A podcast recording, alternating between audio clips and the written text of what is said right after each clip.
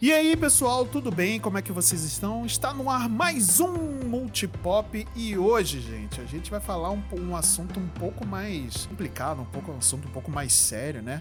A gente vai falar sobre Euphoria e Dope Sick, né? Mas mais especificamente a gente vai entrar um pouco mais na discussão sobre como os Estados Unidos têm enfrentado um problema de vício em opiáceos, né? Que essas séries retratam, né, exatamente é, sobre esse vício e tudo mais. Euphoria é um pouco mais dramático, né? O Dope Sick é baseado em fatos reais mesmo, né? Mas eles são séries e, e, e fontes interessantes pra gente poder discutir isso. Mas a gente vai discutir melhor sobre esse assunto e como vai funcionar o cast hoje depois da vinheta.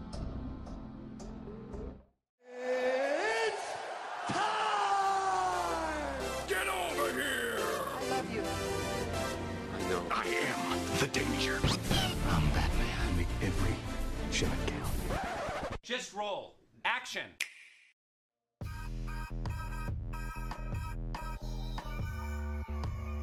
Muito bem, pessoal. Então, para abrilhantar aqui a discussão de hoje, eu trouxe aqui a minha bancada mais do que especial, né? A bancada que é special. É muito mais que especial, né? Eu tô aqui do meu lado. Não vou não falar lados, porque eu acho que a pessoa. Acho que o lado esquerdo tá sempre do Marcelo, né? Infelizmente ele não tá aqui hoje. Mas eu tô aqui mais à minha frente, a minha diagonal tá ela, Kate Schmidt. Ah, tá. Achei que você ia falar centrão. de jeito nenhum. Chamou de terceira via. louco. Olá, amigos. Eu tava com saudade de gravar com vocês. Ah, Espero que tenham estávamos. passado o, o final do ano bem, né? Assim, com saúde, porque todo mundo resolveu pegar Covid nesse final do ano. Putz, é. Eu só gostaria de salientar, gente, a pandemia não acabou, se cuidem. É, exato. E, tá bom, meu final do ano eu consumi muita coisa. E agora começou a segunda temporada de Euphoria. E então estou Hum. euforizada, amigos. Nossa senhora. Amiga, me ajuda, eu tô muito doida. Socorro. Muito bem, e aqui do minha outra diagonal está ele, Hildo Carvalho. Olá, olá a todos. Eu queria dizer que, tal qual Kate, eu estou eufórico de estar nesse cast de volta. Muito bom. Só queria dizer isso. Estou muito feliz, estou muito feliz de estar de volta. E é isso aí. Bora pro esse cast maravilhoso. É isso, gente. Mas antes da gente começar aqui a nossa, nossa discussão importantíssima que eu, que eu considero, eu vou pedir pra vocês, queridos ouvintes, acessarem as nossas redes sociais, né? Tanto no Instagram quanto no Twitter, né? No Instagram nós somos multipop.podcast. No Twitter nós somos multipop podcast. E nós temos também, tá lá, quieto, é, infeliz no seu, no seu canto, né? Mas tudo bem. Tá lá, a gente tem a nossa Twitch também que tá parada, né? Que é multipop underline na TV. Então você pode seguir a gente aí nesses locais, né? Nessas redes sociais que a gente vai estar sempre produzindo um conteúdo bacana. Inclusive, aguardem novidades aí que a gente tá reformulando toda essa nossa área aí para poder atingir mais a nossa galera. Mas chega de papo, vamos agora o nosso assunto, o nosso cast, que ele é super importante.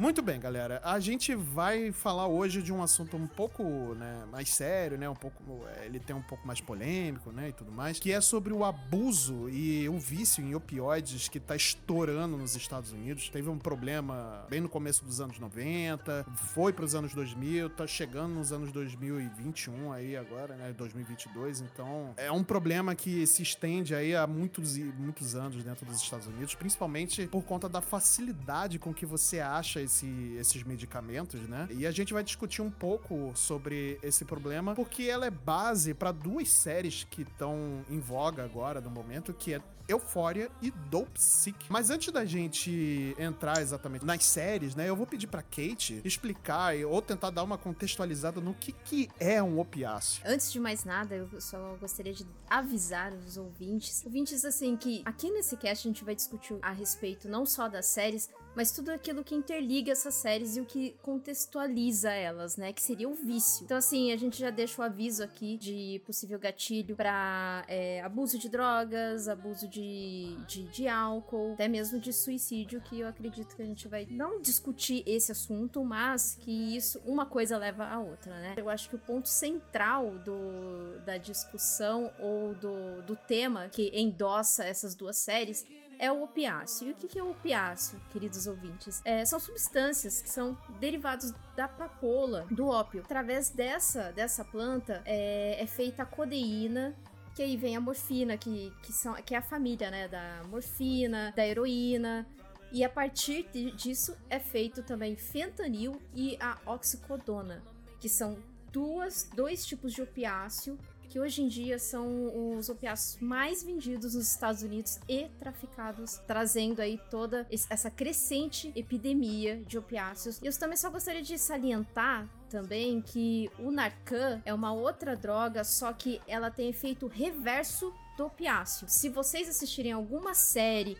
em que fala sobre abuso de opiáceo, de overdose, essas coisas, é, saibam que vai ser muito comum vocês verem que a pessoa ela vai comentar, ah, porque eu tenho uma dose de Narcan em casa. O viciado comenta isso, né? Ou a mãe do viciado, ou o filho do viciado comenta isso. Não, eu tenho uma dose de Narcan porque é o efeito reverso do opiáceo. Quando você tem tempo ainda, você encontra a pessoa é, naquele estado início de overdose, você consegue reverter com Narcan, tá? Então é só pra gente dar um contexto do o que é o que aí. Muito bem, depois dessa explicação, é, eu acho que a gente pode começar com a série que tá mais em voga agora no momento, que é Eufória, né? Vocês dois aí estão super eufóricos com essa série, né? É, eu comecei a assistir também pra gente poder gravar e tentar entender um pouco mais sobre a, a, a série, né? Do que, que ela se tratava. E eu digo que é uma série bem pesada, assim uma série que ela é bem pesada, ela aborda vários temas, mas eu acho que o, a gente pode gravar ainda um, um episódio específico falando sobre Euphoria, que eu acho que merece, né? Que a gente pode entrar mais na série, né? Falar sobre, sobre outras coisas e tudo mais. Mas só para dar um contexto, Euphoria é uma série que aborda questões da adolescência, né? Ou melhor,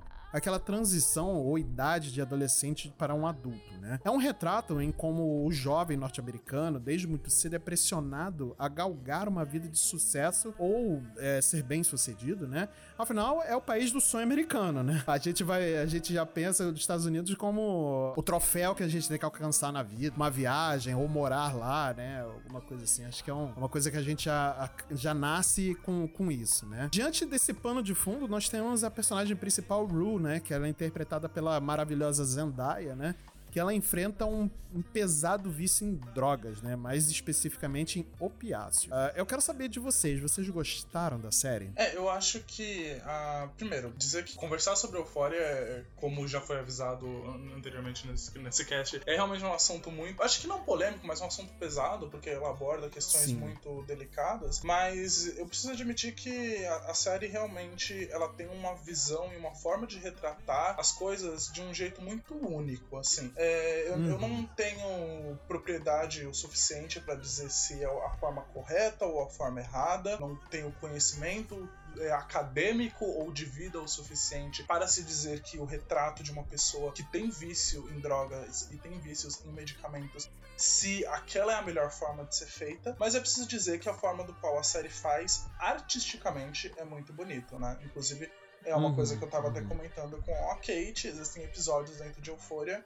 que para mim são arte, assim, sabe? São na questão técnica com, quanto à cinematografia, movimentação de uhum. câmera, atuação, tudo isso é muito bem feito na série. Mas eu acho que o que a gente realmente quer focar aqui é a questão do, de como ela retrata o uso de drogas. E aí a questão é que a série foca muito no usuário, né? Então, quando uhum. a gente a gente tem entendimento muito grande da pessoa que ela começa a usar o, o medicamento e o medicamento acaba saindo de fora fora de controle. Que para mim foi um grande susto. Ou não um susto, mas para mim foi algo diferenciado. Porque eu, eu, cheguei a comentar isso com a Kate, eu não, não tive contato com a Euphoria, assim. Eu fui assistir a série um, um tempo depois, mas eu, eu, sabia pouca coisa sobre a série. Eu consegui fugir bem dos spoilers. E uhum. quando eu assisti, eu achei que o retrato ia ser muito mais um retrato dessas drogas que a gente conhece como as drogas ilícitas, né? E isso eu tô colocando aspas na drogas listas, porque eu imaginava que era uma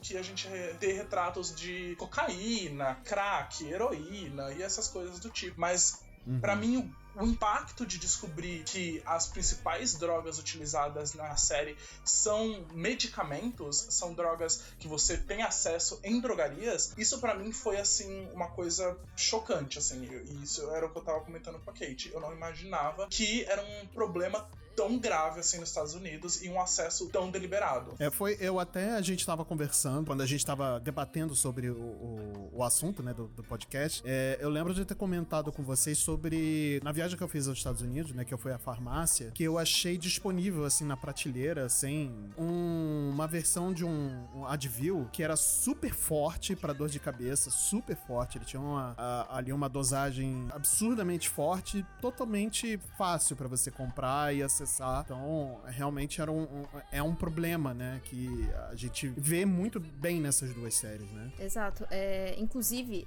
eu acho que, assim como, como o Wildo, eu assisti o Euphoria quando, acho que fazia um, uma semana que ele tinha saído, e uma amiga falou pra mim, ah, eu acho que você vai gostar dessa série, essa série meio que é a sua cara.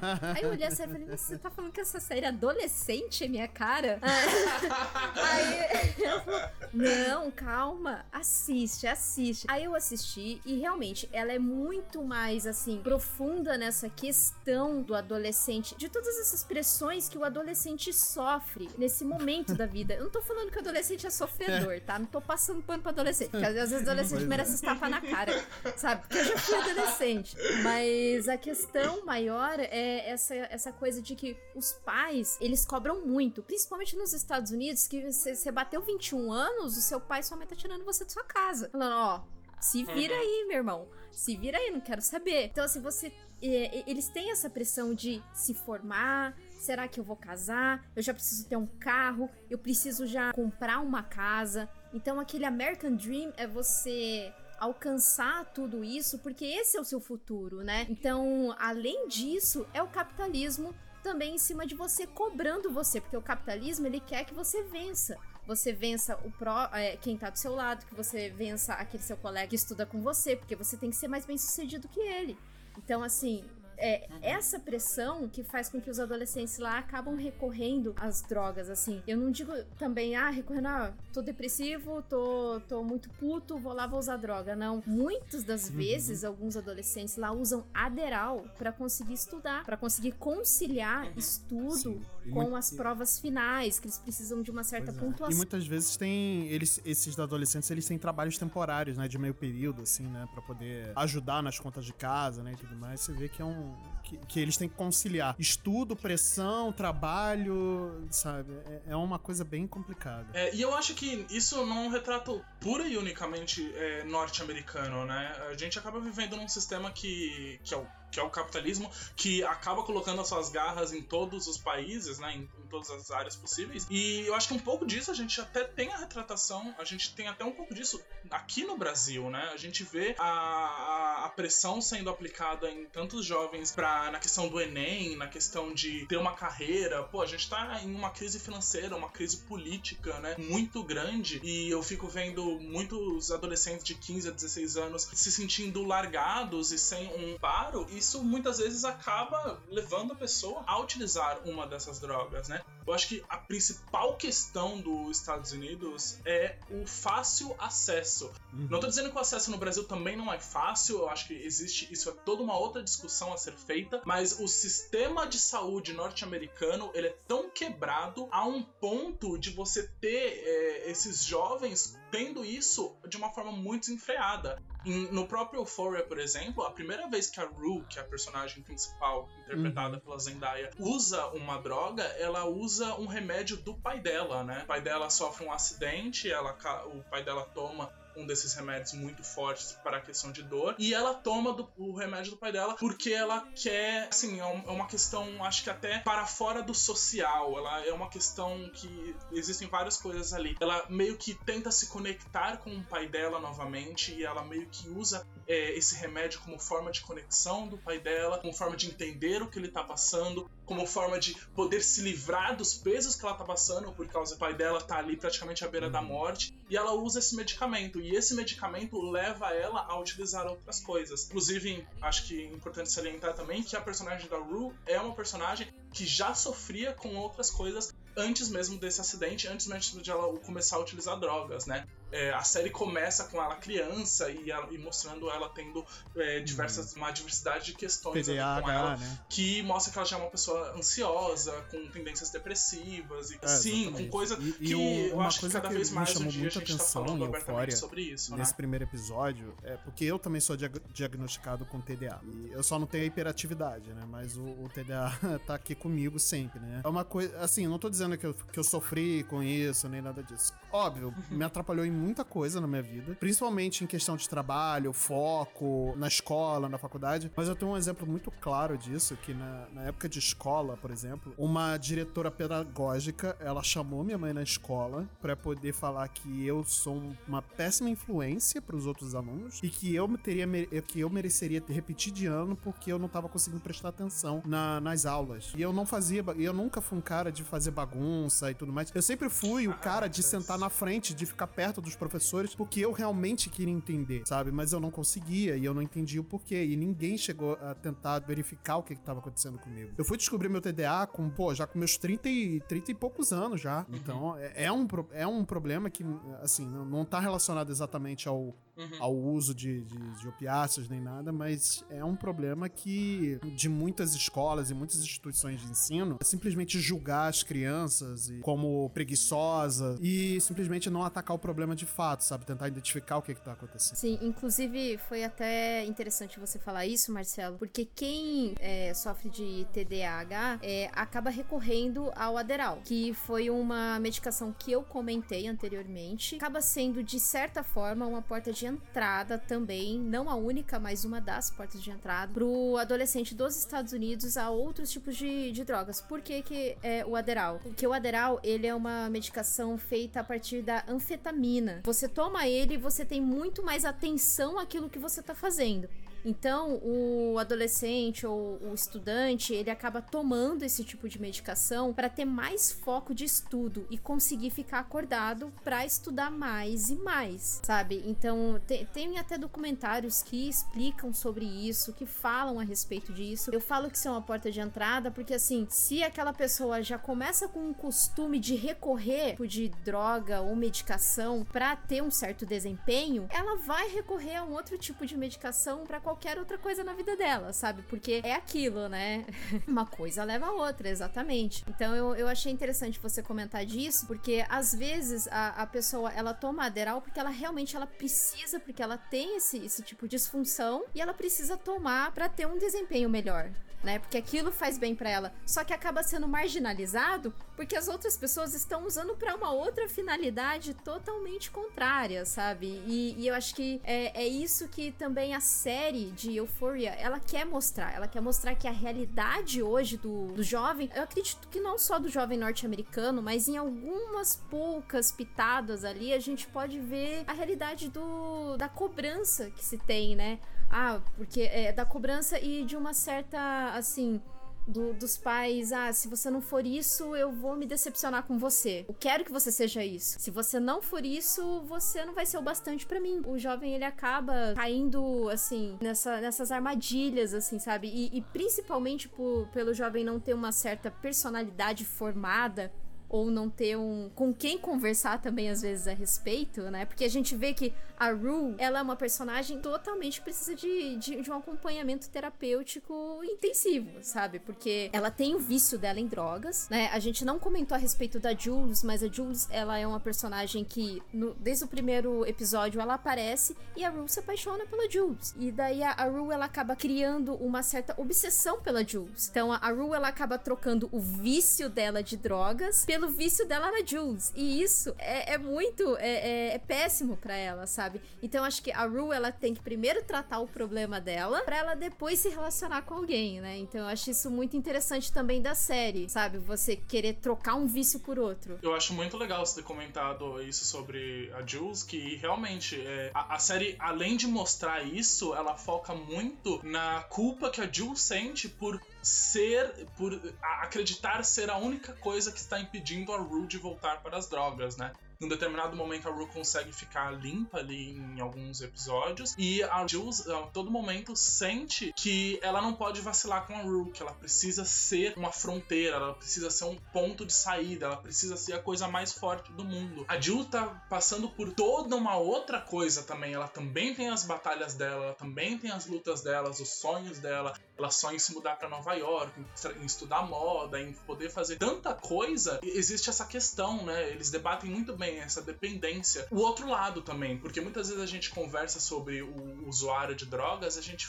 a gente sempre conversa muito sobre a pessoa que está usando as drogas. A gente esquece também que existe todo um ecossistema em volta dessa pessoa de que é usuária, né? Nesse caso, a, a, a Jules ela serve justamente para isso, né? A forma do qual ela se sente com é, ela amando, e, e isso é, fica bem claro, pelo menos para mim, vem da série, como ela ama a Rue, como ela quer o melhor nessa personagem, e ela, sente na, ela se sente na obrigação de sempre estar dando 110% dela para que a personagem não tenha uma recaída de alguma forma. E isso acaba não sendo saudável nem mesmo pra Rue, nem mesmo pra própria Jules, assim. Acho muito importante o que o Wildo falou, exato, e que tudo que foi falado em, em relação ao uso de desses opiáceos, né, por, pelos adolescentes e tudo mais, porque é uma coisa que fica bem mostrada e bem crua, mostrado bem cruamente, né, na verdade, em Dopsic, né, que é uma série da... A gente não mencionou, mas Euphoria é uma série da HBO Max, né, ela já tá com a segunda temporada rolando agora, né, ainda não terminou, mas é, em breve já deve estar tá finalizando. Mas a, a é uma série da Star Plus, né? Ela é exclusiva da Star Plus. Passa em nenhum outro canal, a não ser o, o serviço de streaming, né? Da, da, da, Disney, né? E Dopsic, ela, essa, essa história, ela se passa numa... Começa, né? Numa cidade pequena dos Estados Unidos, né? Cujo maior meio de produção do local é a exploração de carvão, né? Então ocorrem mais acidentes e até mesmo problemas de saúde relacionados à mão de obra braçal, né? Como lesões, mão quebrada, ossos quebrados, né? É, lacerações, enfim. O personagem central de toda trama é o médico Samuel, né? Que ele é interpretado pelo excelentíssimo Michael Keaton, nosso querido Batman aí, ele fez Batman, ele fez é, o, algum, ele é o, o abutre, né, do, do Miranha, que ele também, ele é produtor executivo da série, né, o que é ótimo. E essa trama é um pano de fundo onde a série foca mesmo em expor e explicar como se deu o surgimento da medicação que leva o nome de Oxycontin, né, Oxycontin, oxicodona, né, que foi vendida pela farmacêutica Purdue, é, Purdue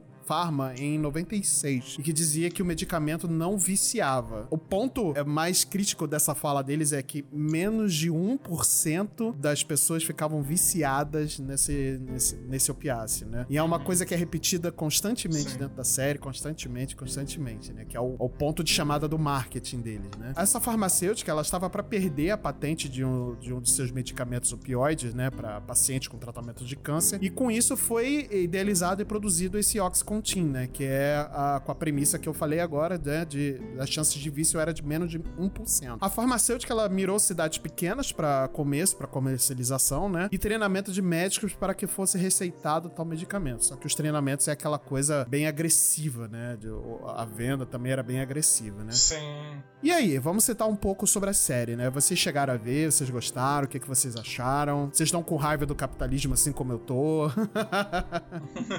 é, não, é, essa série é para você ter ódio ao capitalismo Exatamente. de toda forma possível, assim. A, a, forma do qual eles retratam o, o medicamento como um produto na, chega a ser na ver, até Na nojento, verdade, assim, assim, o que mais me chama formas. atenção é que o, o, médico principal, ele é um médico não, né? É o criador, né, da fórmula, que era o Rick, Rick Richard, não, Richard Sack, que ele era o presidente da, da farmacêutica na época, né? Ele era chefe de desenvolvimento de medicação também, né? E ele ele desenvolveu o medicamento com a seguinte premissa: ele vai curar a dor do mundo. Isso é muito perigoso. Sim. Principalmente se tratando de uma empresa ultracapitalista como farmacêuticas e como a Purdue, né? Eu acho muito doido por causa que isso eu acho que é uma menção até a própria série. É, é sempre, é sempre interessante lembrar ao ouvinte que séries, filmes, criações ficcionais, elas não são e elas não reproduzem exatamente contextos sociais da vida real, por causa que na vida real existem contextos sociais e existem criações do qual somente a vida real pode expor, mas é, é muito interessante como a série, quando ele fala esse, essa forma de que ele quer criar, é, curar a dor do mundo, que a série joga um holofote de que você quase acha que o, que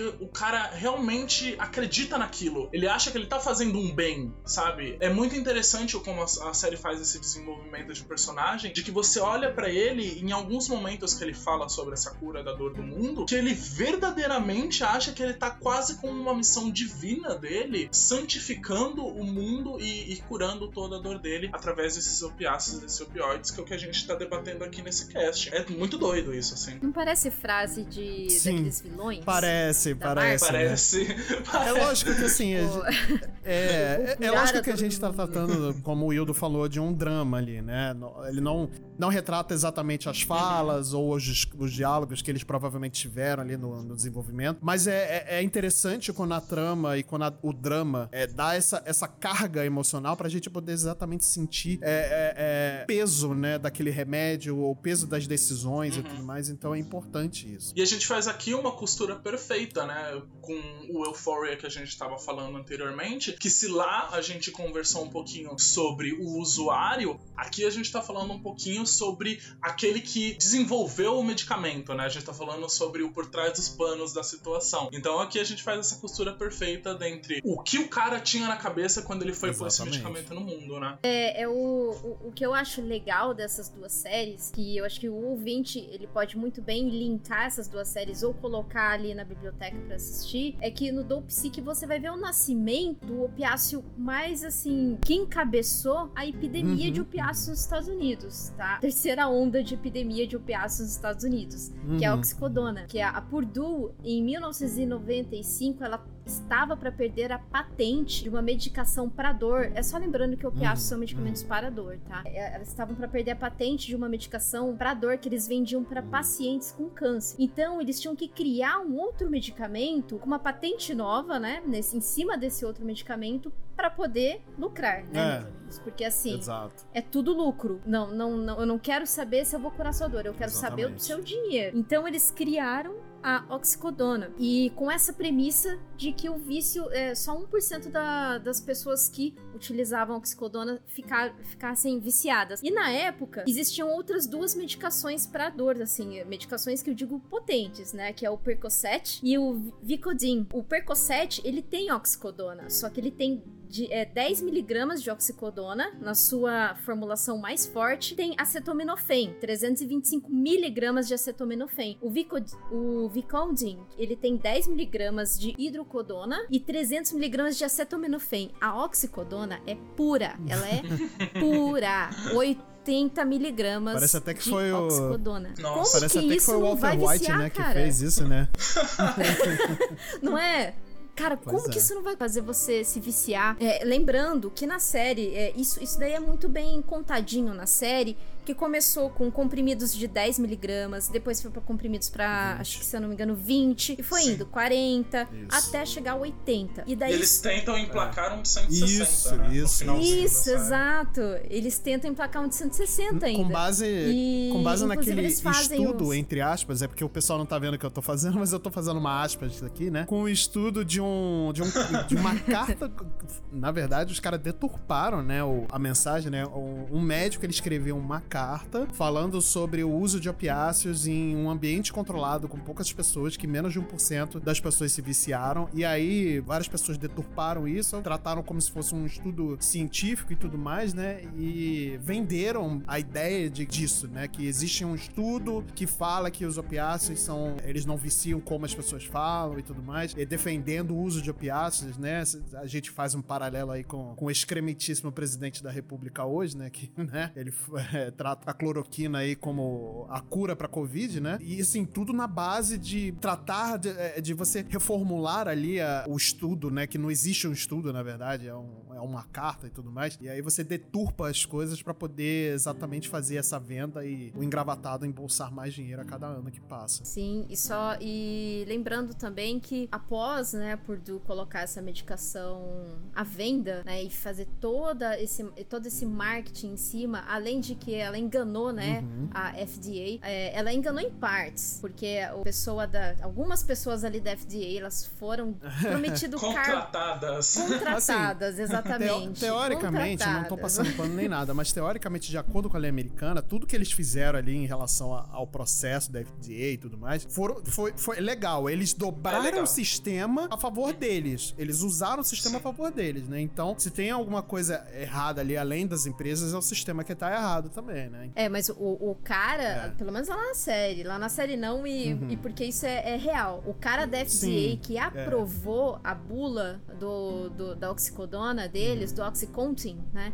É, depois de um ano, exatamente, dois anos, ele tava trabalhando na Purdue. Exatamente. Então tem toda essa coisa de interesse, sabe? De, de esse é o real, é o, o capitalismo da sua maneira mais Sim, assim, mais exatamente. suja mesmo, sabe? Que é, é você matar as pessoas. Por que, que a gente tá falando matar as pessoas? Porque o, o abuso de opiáceo fez uma crescente curva de mortes nos uhum. Estados Unidos por overdose. E não só isso, como aumentou a violência nesses estados de Apalache, dos Apalaches, né? Que foi aonde começou os testes uhum. do Oxycontin. Houve, houve uma crescente, um, um, crescente número de violência, que eles começaram a assaltar a farmácia uhum. para conseguir essa medicação. E, e, também o problema é que uma pil, um, um comprimido de Oxycontin no, no, com o traficante, né? Uhum. Custa 30 dólares. Então vamos supor que a pessoa tome 10 comprimidos por dia. Uhum. Ela vai gastar 300 dólares. E fica caro né? Fica caro assim, porque, pô, 300 dólares por, por dia, a pessoa não vai conseguir uhum. levar o vício dela. Então ela vai migrar pra heroína, Sim. porque a heroína é mais barata. Um pacotinho da heroína é 7 dólares. Gente, eu não sou, eu não, eu não,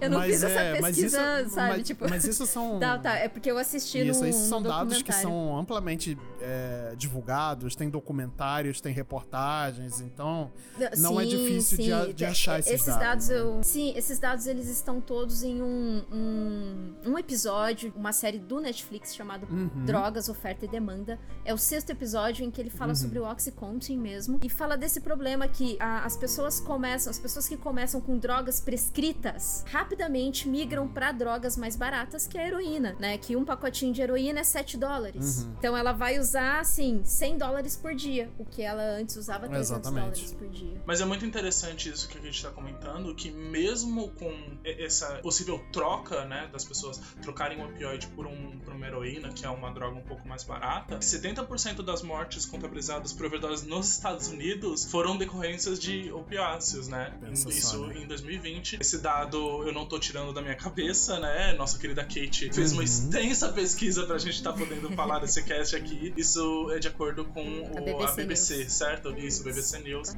É, então, é, eu acho isso uma questão, né? E isso é um pouco, isso é retratado uhum. dentro da série também, como existia uma parcela muito grande de pessoas que nem sequer faziam essa troca porque elas usavam um medicamento de forma que elas imaginavam que é Exatamente. um medicamento mesmo, Exatamente. não uma droga. Uhum. Então, existia uma parcela de pessoas que estavam viciadas, estavam drogadas e nem sequer sabiam que estavam. Elas acabavam simplesmente consumindo por prescrição médica, que é um grande fator nessa série. O personagem principal é o Samuel, que é um, um médico, e é muito. Isso também, novamente, conversando como série e não como vida real, é muito interessante uhum. a construção do personagem de como ele é um médico super preocupado com as pessoas à sua volta, né? Ele é o único médico de uma cidadezinha muito pequena dos Estados Unidos e ele trata desde dor de dente até problemas é, uhum. de menstruação, sabe? Tipo, ele, ele é o, o doutor do, do, da, do rolê. Ele é muito preocupado com, com a todos aqueles aqui à sua volta e ele introduz, né, o, a, a Oxodin no, pro, pros seus pacientes, imaginando que ele está fazendo a coisa certa, né?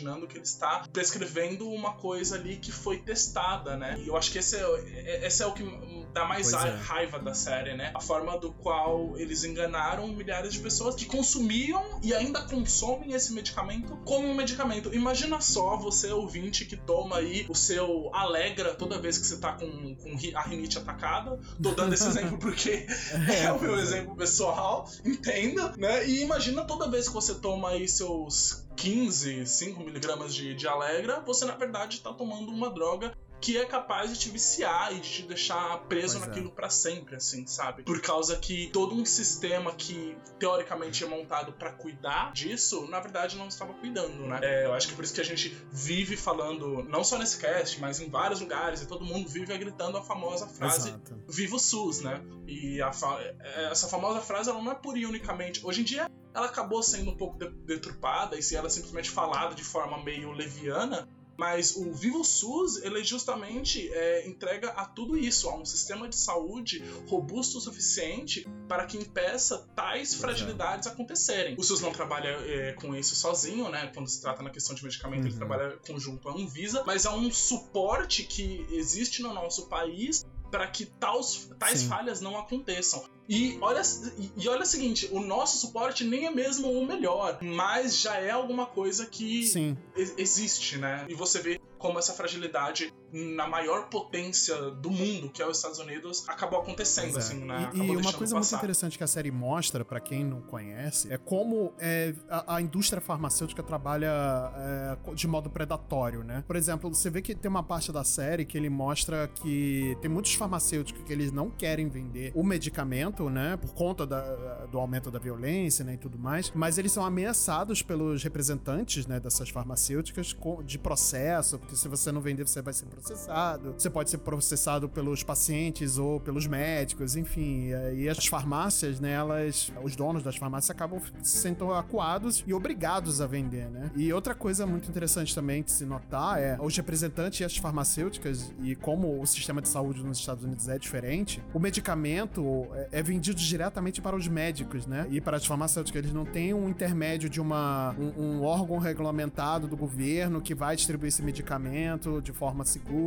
Existe um pouco É. disso no Brasil também. É, existem representantes é, de, de farmácias que vão diretamente, conversam diretamente e fazem esse incentivo de uso ao medicamento no Brasil também. Mas não é algo tão escancarado quanto é representado ali na série, né? Eu acho interessante a gente é, colocar isso, tipo. A gente não tá aqui dando as palavras definitivas, nenhum, da, nenhum dos três nessa mesa são estadunidenses e, e- e conhecem a fundo a- a- o sistema, mas o comentário que a série Exatamente, faz exatamente. ali, né? É bom a gente deixar isso claro mesmo, né? Pra gente não também não passar uma mensagem errada, né? E, e acabar com toda uma visão, né? Assim, o que. Mas o, no Brasil existe um.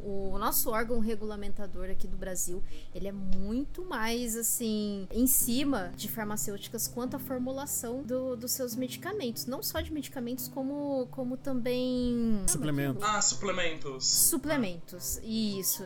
Eles é Anvisa, junto com o SUS, né, que fazem essas regulamentações, não permitiriam tão fácil acesso como lá é, sabe? Porque lá é escancarado assim. Lá é o paciente fez uma cirurgia, um procedimento cirúrgico, eles já jogam analgésico mais forte pra pessoa, né? Aqui é uma coisa muito mais assim, 2 gramas de dipirona. Ah, tá sentindo mais dor? Não, então vamos tratar com um medicamento um pouquinho mais forte. Existe uma cultura também tentar segurar na, na analgesia, da maneira como você trata a analgesia do paciente, sabe? Então aqui é, é algo bem, bem mais. é, existe uma regulamentação maior, né? Inclusive, eu vou até replicar aqui o que o Canapanã do, do podcast lá do Viracasacas falou. Que os Estados Unidos não é mais um país, ele virou um conglomerado de empresas, né? E dentre elas existe farmacêuticas que mandam lá e desmandam. Por isso, infelizmente, tá acontecendo o que tá acontecendo. Essa epidemia que saiu do controle deles. Saiu totalmente do controle deles.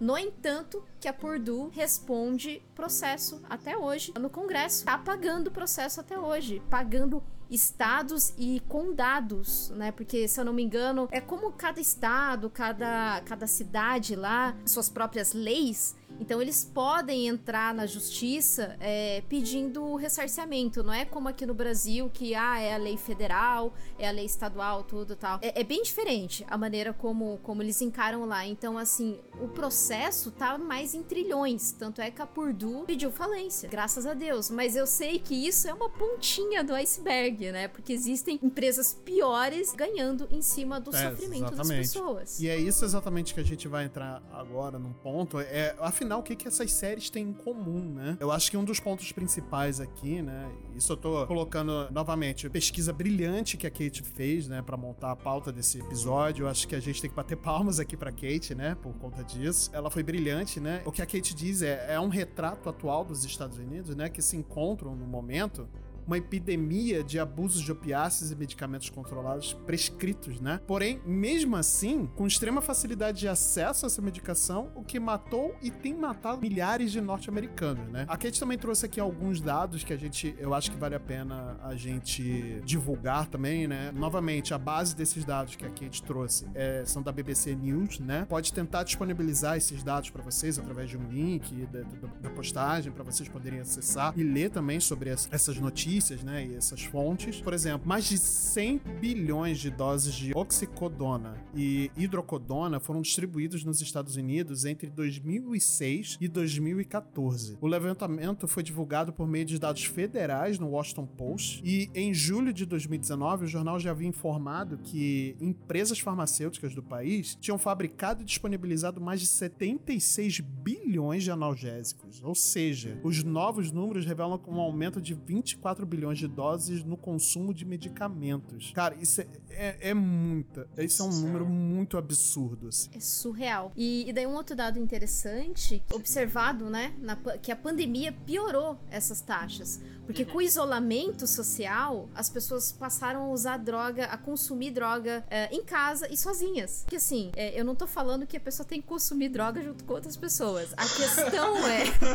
A questão é do, do perigo de um viciado quando ele consome a droga é, sozinho. É que se ele entra numa overdose, não tem ninguém que vá acudir ele. E tempo é extremamente necessário. Tanto é que eu falei lá no começo do cast que existe o Narcan, que dá para reverter essa, é, esse estado de overdose que a pessoa entra, Sim. né? Ela rebaixa mesmo, né? O que, que é Sim. overdose? Você tem um rebaixamento respiratório. Então você acaba entrando num processo de parada cardiorrespiratória e, e acaba morrendo por isso. E aí, duas coisas que acho que dá pra gente falar sobre isso. Número um, ninguém aqui do Multipop tá falando que é para você encher o rabo de oxidin depois de usar outro rolê que vai resolver essa situação, gente, por favor. Tá?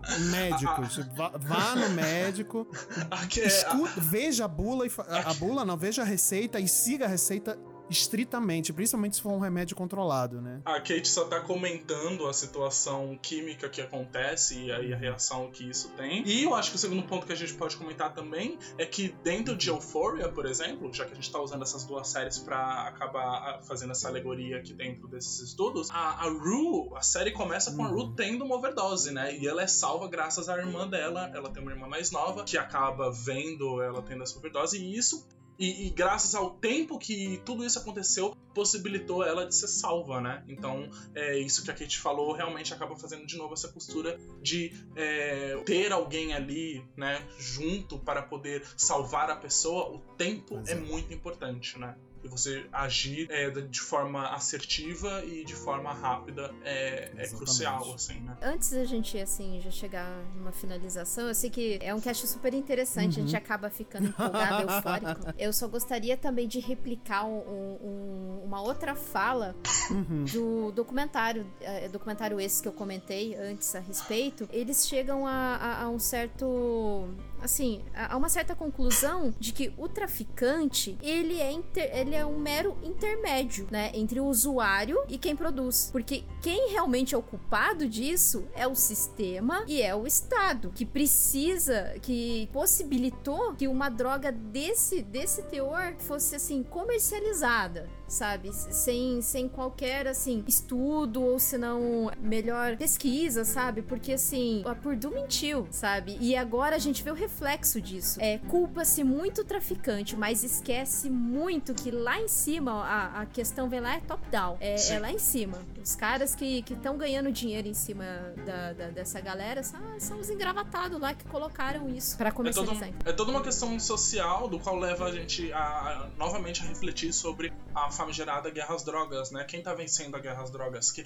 a, a quem ela beneficia, né? E, tem todo um, um, conceito e uma questão social muito importante a isso. É, eu achei até interessante o que a Kate comentou, porque recentemente eu também estava ouvindo um podcast, um podcast chamado Factually, do qual eles fizeram uma entrevista com uma doutoranda e fala sobre questões sociais. E esse podcast específico estava é, falando sobre a forma do qual mulheres são, são tratadas dentro, dentro da, das clínicas, né? E dentro de como elas. Que eles, é, o, o medicamento é passado para essas mulheres. E como mulheres têm uma dificuldade muito maior de poder prescrever e poder transcrever a dor que elas estão sentindo por conta de uma questão social estabelecida nossa, de que existem coisas é, que até hoje a medicina moderna não compreende sobre o corpo da mulher por falta de, de, de estudo social, por falta de paro social e por falta de questões de como nós construímos isso. Então você leva isso para um big picture, né? Você leva isso para um, uma questão estatal, você começa a entender de novo de que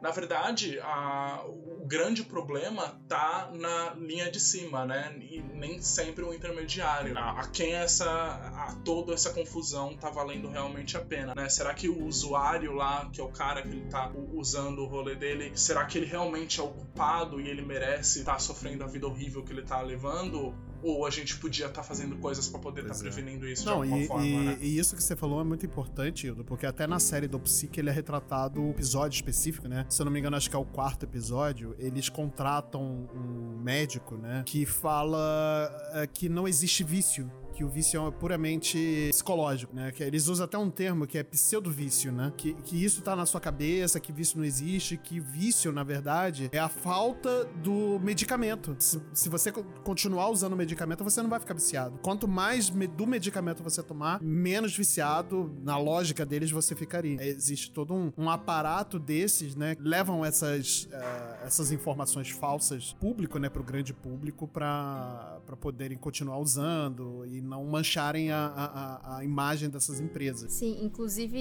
é, eles. É, é, um médico bem charlatão. E é né, exatamente esse médico que usa essa carta gente... como estudo, né? A carta que eu tinha mencionado. E, e, é engraçado que aí cai naquilo que eu já falei do, do traficante. Cai mais ou menos naquilo que eu falei do traficante e é. ele ser o intermédio ali.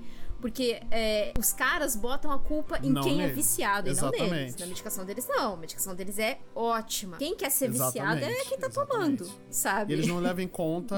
é, eles não levam então, em conta que eles criaram deles. um medicamento, né? Uma droga ali, super viciante e que na cabeça deles, quem, quem faz o abuso é o, o usuário e não a droga que vicia muito fácil, né?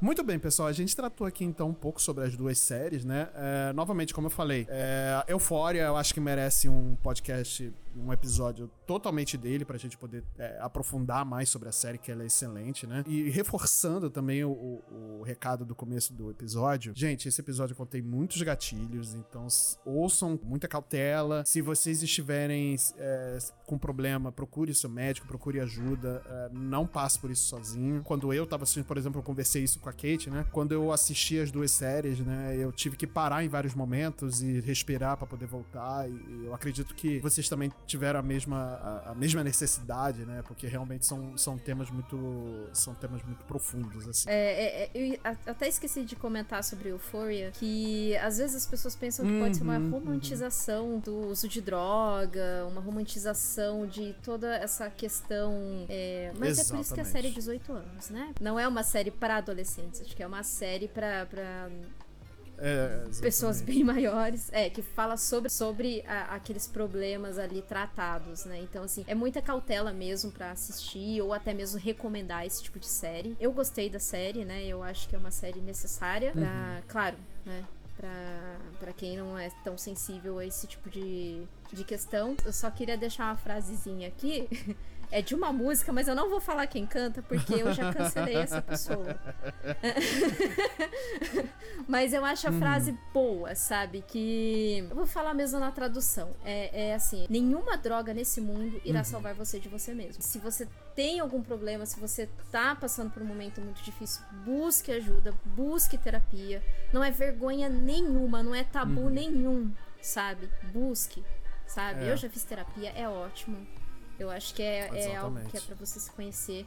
Claro, é, é uma coisa que nem todo mundo tem acesso, mas busque de alguma maneira uma ajuda profissional. é Sim, muito importante. eu acho importante e que- a pessoa busque ajuda, assim como a gente busca ajuda pra uma dor de cabeça, uma dor de dente, eu acho que é, é, a gente buscar terapia pra não só melhorar, né, mas pra gente poder se cuidar, né? Eu acho super importante e super válido, né? Mas a gente vai finalizando o cast de hoje. Hoje foi um, um cast um pouco mais sério, né? Mas é, eu acho importante a gente produzir esse tipo de conteúdo até pra alertar também sobre os, os perigos do vício, né? Principalmente em remédios, né? Infelizmente, eu mesmo já tive exemplo dentro de casa, né? De como isso pode afetar e como isso afetou, né? E eu acho importante a gente avisar e sempre falar sobre isso, né? Mas é, vamos ficando por aqui hoje. Eu vou pedir novamente para que vocês, queridos ouvintes, acessem as nossas redes sociais, né? Para seguir a gente tanto no Instagram quanto no, no Twitter. É, no Instagram a gente é multipop.podcast. No Twitter a gente é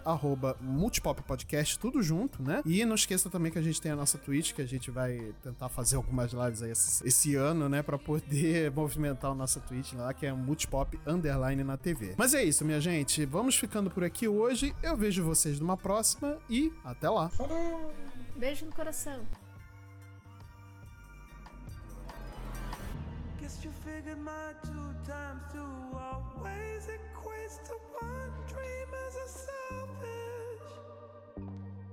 When it all comes down to it. I hope one of you come back to remind me of who I was when I go disappear into that good night.